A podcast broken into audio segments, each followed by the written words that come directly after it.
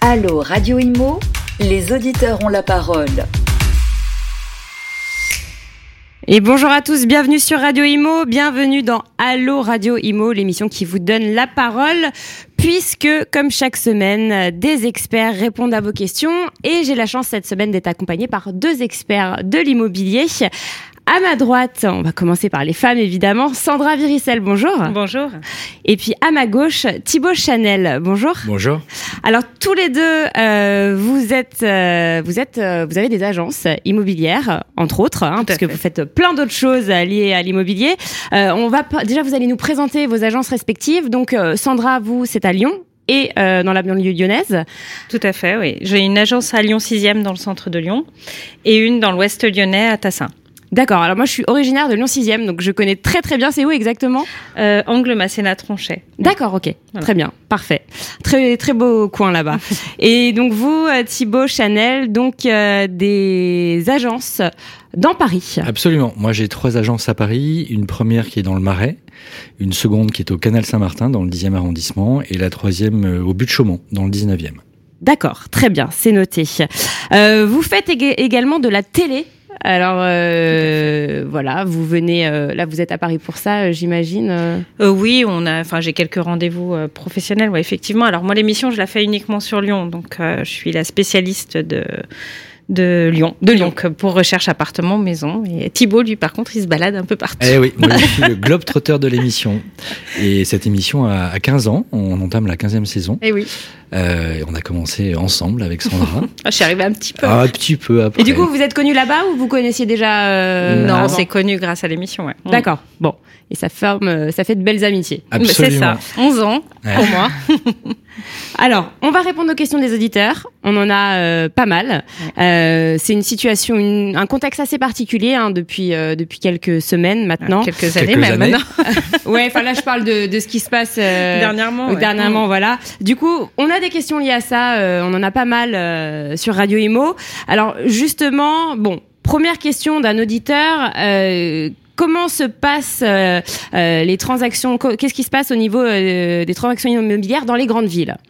Alors, on va commencer peut-être par Lyon, et puis Euh, après on verra à Paris. Alors, oui, si vous voulez. Alors, en fait, à Lyon, on a eu plusieurs phénomènes. On a eu l'épisode Covid, donc euh, qui a euh, poussé les gens à partir un petit peu bah, avec le télétravail ou autre. Les villes étaient un peu boudées, puis il y avait surtout plus d'activités intéressantes en ville, donc euh, les gens sont partis un peu à la campagne. Donc, on a eu une espèce de baisse du marché. On avait un marché très élevé, très actif avant Covid, avec des hausses de plus de 10% par an euh, sur les trois dernières années avant le Covid. Donc, c'est vrai que ça a un petit peu, euh, je dirais, euh, fait, fait rétrécir le marché et on avait moins d'acquéreurs, donc forcément les prix se sont restabilisés. Alors c'était plus rendre justice au bien, c'est-à-dire qu'un bien qui est bien placé, de belle qualité, il restait sur des prix élevés. Et en fait, on a, euh, on a un petit peu euh, réadapté le marché à la demande. Et donc du coup, c'est un marché qui est un peu plus régulier, avec des prix plus stables dans les centres-villes. Après, on a maintenant euh, un marché qui se tend un peu plus, mais plus à dû à plusieurs facteurs qui sont à la fois, bah, on a des élections présidentielles cette année, faut pas l'oublier, même si avec l'actualité en ce moment, on a tendance à l'oublier. Ah oui, d'ailleurs, j'avais reçu Voilà. à ce sujet une, une agent, euh, une agent immobilière qui m'avait dit que les, qu'elle avait remarqué que les années euh, des élections, il y avait beaucoup moins de ventes. Oui, c'est vrai. en en Alors les gens sont dans l'attentisme en fait, c'est plus ça. Euh, on ne sait pas euh, voilà, qui va être le futur président, donc forcément. Donc ça ralentit vous, vra- vraiment vous le sentez hein, au niveau, euh, comme vous êtes en lien direct avec les clients, vous le sentez. Oui, mais là, là, il se trouve qu'il y a, d'autres événements euh, qui prennent le pas En sur plus, les élections ouais. cette année. Hein, la, la guerre en Ukraine, euh, qui est un vrai facteur Mm. euh, qui ralentit le marché. Il y a une inquiétude générale des acheteurs. On a également les taux. euh, les taux qui augmentent. qui augmentent. Hum. Qui commence ouais, petit à Les taux d'intérêt, euh, ouais. Mm. à augmenter. Et puis aussi euh, l'inflation, hein, c'est-à-dire le coût de la vie en règle générale qui augmente. Donc forcément peut-être un reste à vivre et pour emprunter aussi un peu plus difficile. Donc euh, on a des gens qui regardent un peu plus leur budget et, euh, on a des dossiers bancaires aussi qui sont assez compliqués. Donc il faut il faut vérifier tout ça et ça crée aussi un marché un petit peu plus tendu. Quand vous dites dossier bancaire plus compliqué, c'est le fait que les banques sont beaucoup plus sélectives, que les profils sont sont doivent être meilleures pour emprunter, c'est ça dont, dont vous oui, parlez? alors il y a surtout bah, le taux d'endettement qui est, il y a quasiment plus de dérogation. Donc aujourd'hui, on est à 35% au taquet, hein, je crois que c'est Ok. ça. Donc, euh, bah, du coup, euh, il y en a certains qui ont perdu un petit peu de pouvoir d'achat malgré tout. Quoi. Ouais. Même s'il reste euh, des restes à vivre importants, euh, euh, les banques appliquent le taux euh, à la lettre parfois. Donc euh, voilà, il y a moins de dérogations qu'avant en fait. Beaucoup moins, oui.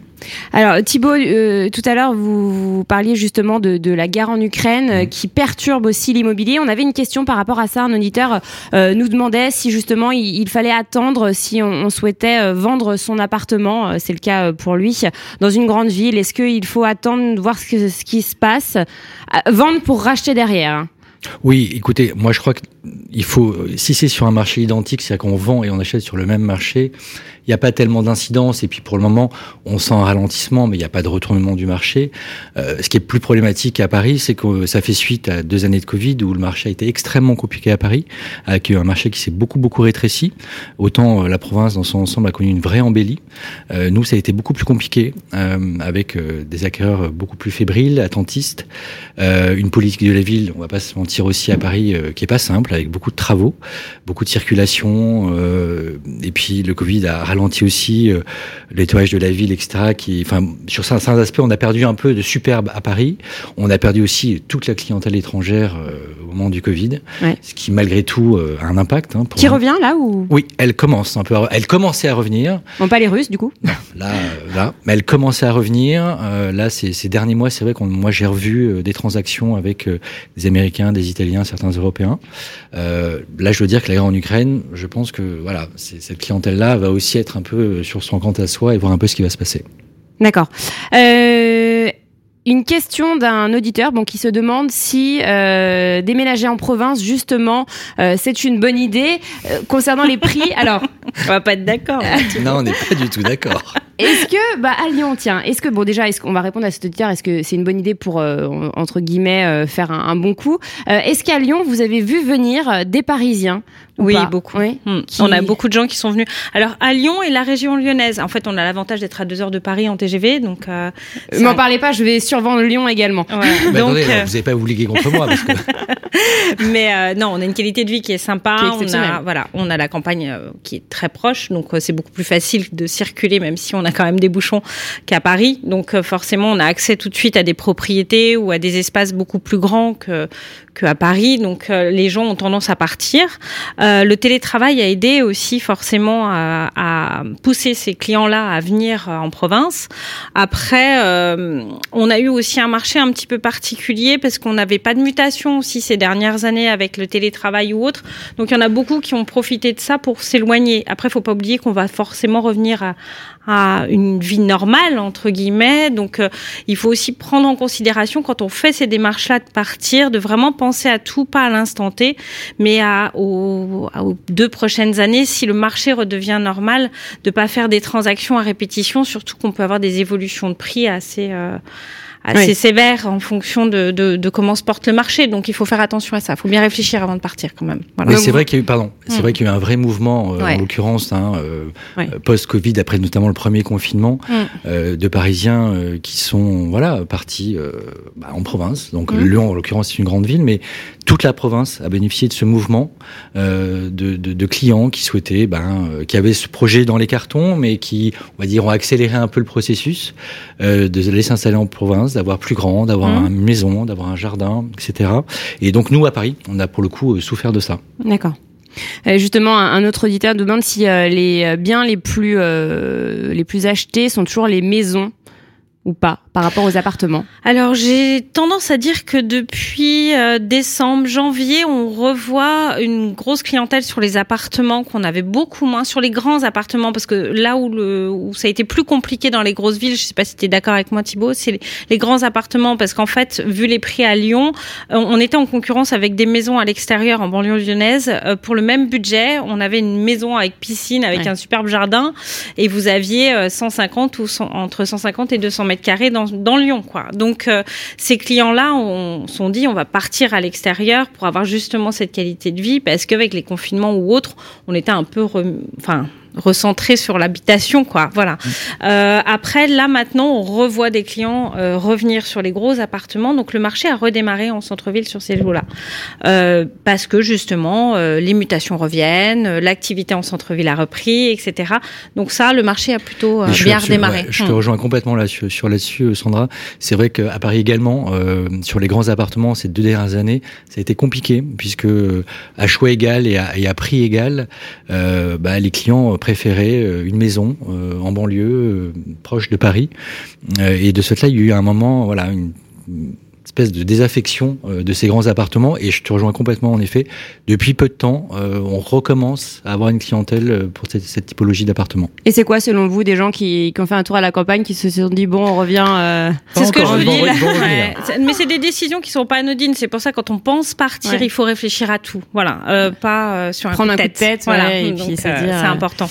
Euh, vous parliez du coup de cette- ce, ce manque d'intérêt pour ces grands appartements. Est-ce que le prix a baissé du coup de ces grands appartements? Alors, en règle générale, à Paris, euh, les prix euh, se sont beaucoup contractés euh, au moment du Covid. On commençait à baisser il y a quelques mois.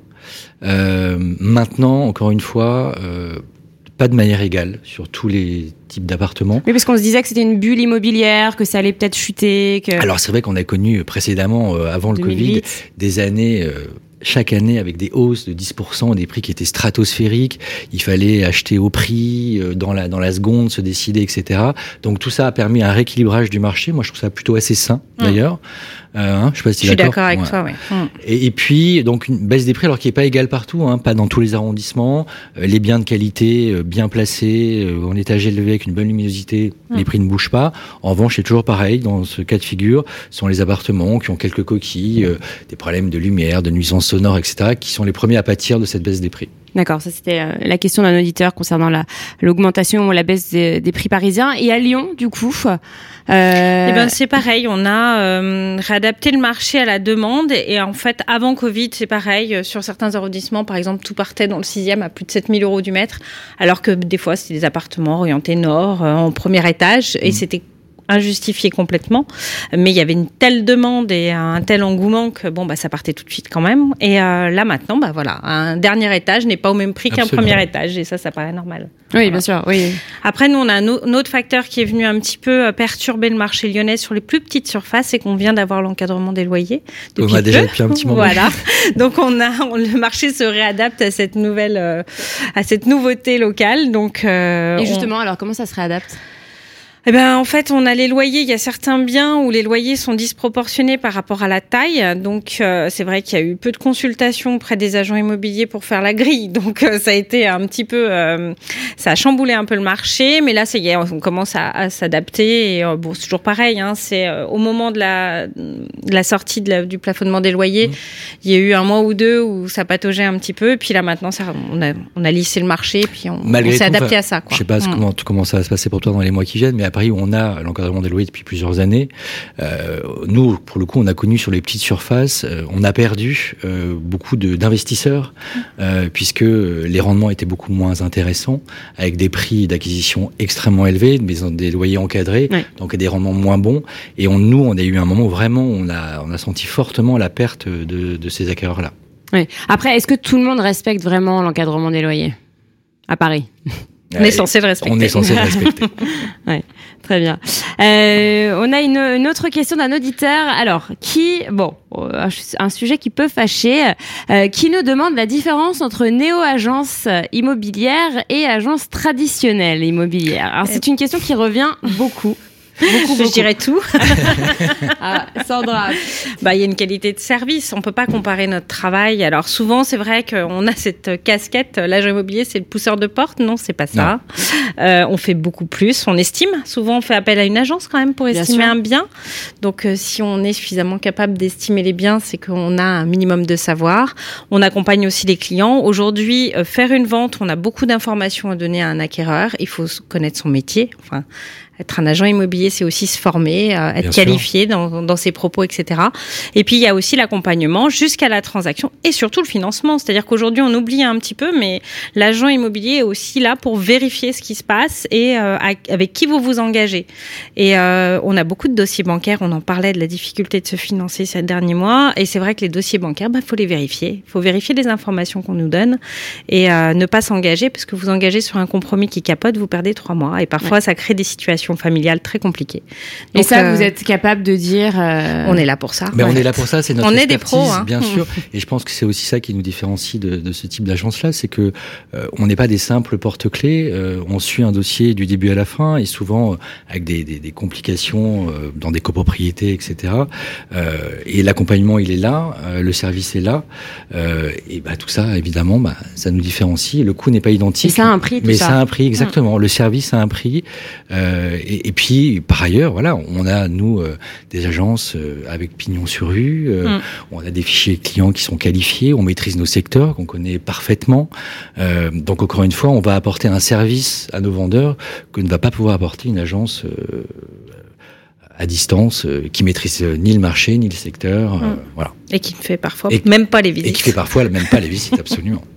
Euh, on avait des questions d'auditeurs concernant la recherche d'appartements justement dans les grandes villes. Faut-il, est-il préférable de faire appel à un chasseur d'appart?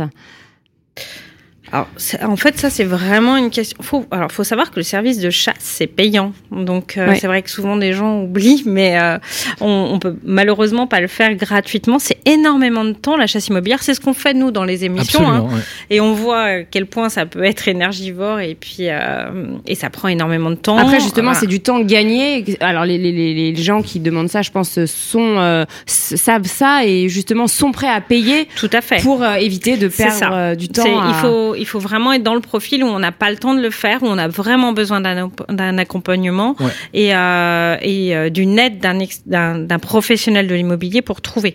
Voilà. Mais Et, ça, euh, ça a un coût, mais en même temps, c'est vrai que ça. Est-ce que ça vaut le coup Oui, Moi, je sûr. crois que ça vaut le coup absolument. Ça dépend sur quel marché, mais à Paris en l'occurrence, euh, quand le marché était extrêmement tendu ces dernières années, Ah oui. euh, avant le Covid, euh, bon voilà, être accompagné, quelqu'un qui va vous sélectionner euh, les, biens par rapport aux critères de recherche, qui va faire toutes les prévisites, qui va vous accompagner ensuite jusqu'à la signature de l'acte authentique, c'est un gain de temps absolu. Et voilà, le temps c'est de l'argent. Et une ville euh, comme Paris où les gens ont finalement peu de temps, bah, euh, je, je trouve que c'est un service euh, qui se paye, mais euh, enfin, qui a une vraie, une vraie valeur. Et puis c'est un accompagnement qui va de la recherche du bien, sa localisation, ses qualités, euh, décrypter un petit peu tous les PV d'AG, etc. euh, toutes les informations encore, hein. essentielles, voilà. Et puis euh, la négociation, hein, souvent, euh, parce que c'est important aussi cette partie-là. D'être euh, accompagné, oui. d'être accompagné. Voilà. Donc c'est vrai que c'est un vrai service et, euh, et mais c'est pour vrai que c'est un, certains, un voilà. boulot important. Ouais, c'est un gros boulot. ouais. Mm.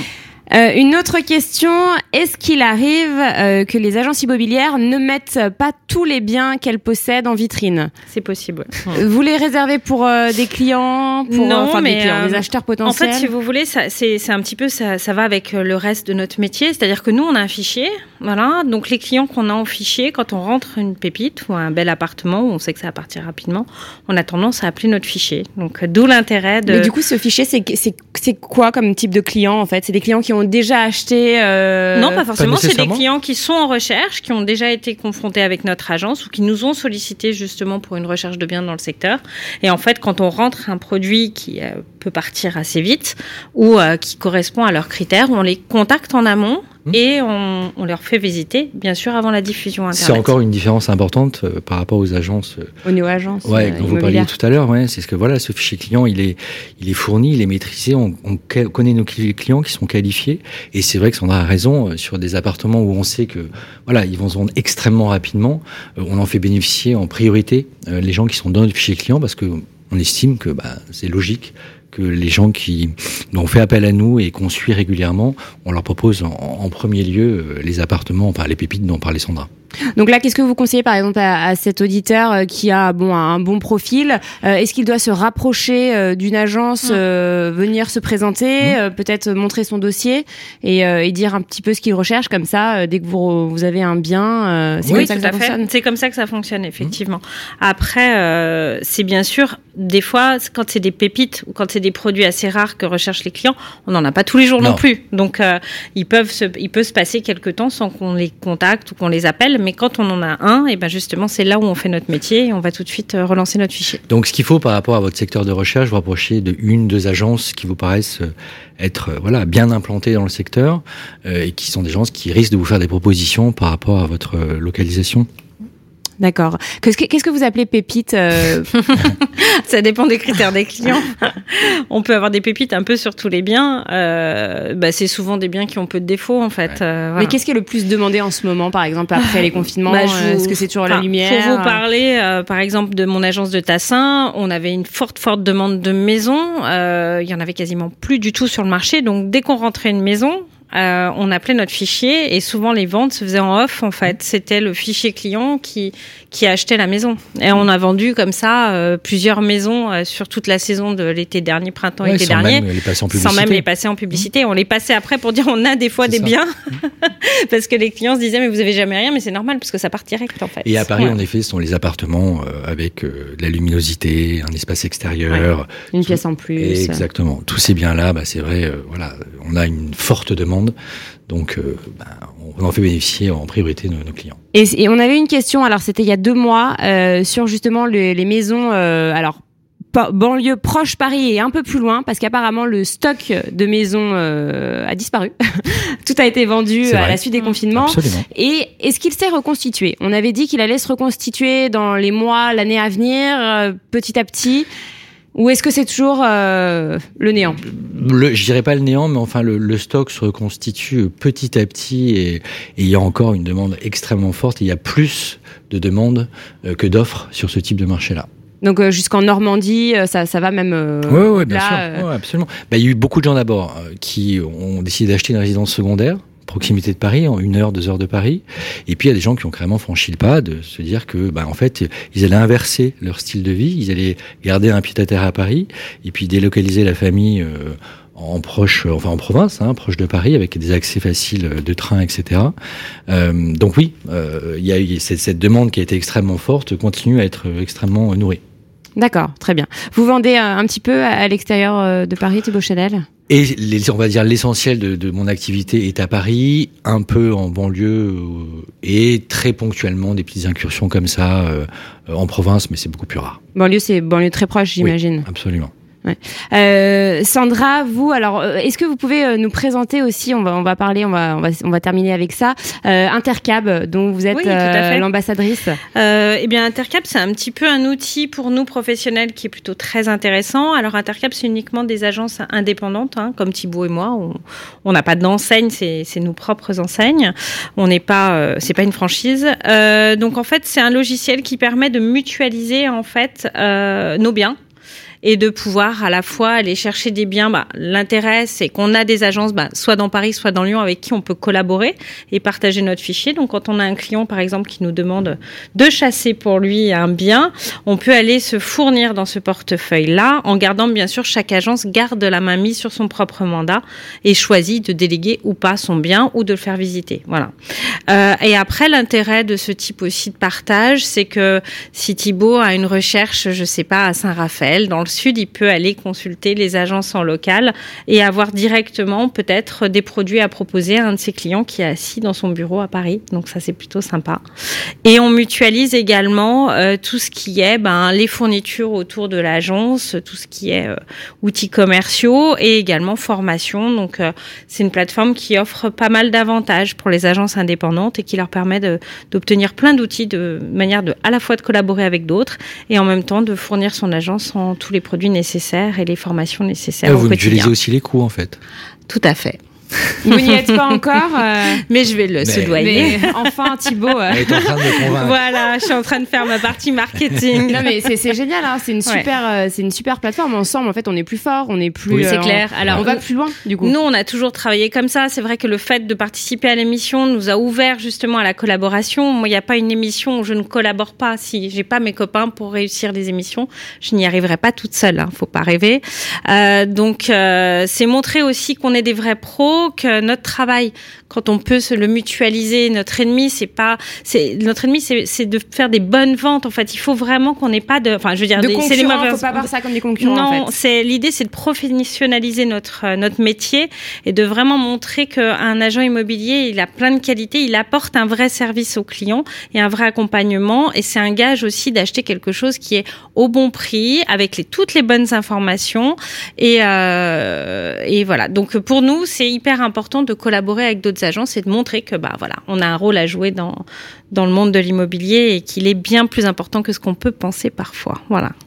Bah voilà, Thibaut, vous savez ce qu'il vous reste à faire. Bah, J'ai plus le choix là, je crois. Hein. enfin, je sais pas si tu es d'accord avec moi. Non, mais, C'est vrai, on va terminer sur cette note positive. C'est très important, je trouve, de, de, mutualiser ses forces, de se mettre ensemble. Mmh. Et puis, euh, faut pas voir euh, toujours euh, le mal partout et des concurrents. Alors, ça peut être non, des non. concurrents, mais ensemble, c'est vrai que c'est On est plus, plus fort. intéressant, on est Mmh. plus Ouais. fort. Merci infiniment d'être venu euh, sur le plateau, Merci euh. Sandra euh, Viricel et Thibaut Chanel. Euh, vous avez peut-être des sites internet à donner euh, pour euh, vos Euh, agences oui, tout à fait. Donc moi, c'est Sandra Viricel. euh, immobilier.com. Et moi, c'est thibautchanel.com. Bon après, quand on tape vos, euh, vos noms prénoms sur Google, Oui, on trouve Généralement, on nous le trouve site internet. C'est très très facile. Merci infiniment euh, d'avoir été avec nous pour ce numéro de Allo Radio Imo. On se retrouve la semaine prochaine pour un nouveau numéro. Allô Radio Imo Posez vos questions à nos experts sur les réseaux sociaux, à réécouter et à télécharger sur le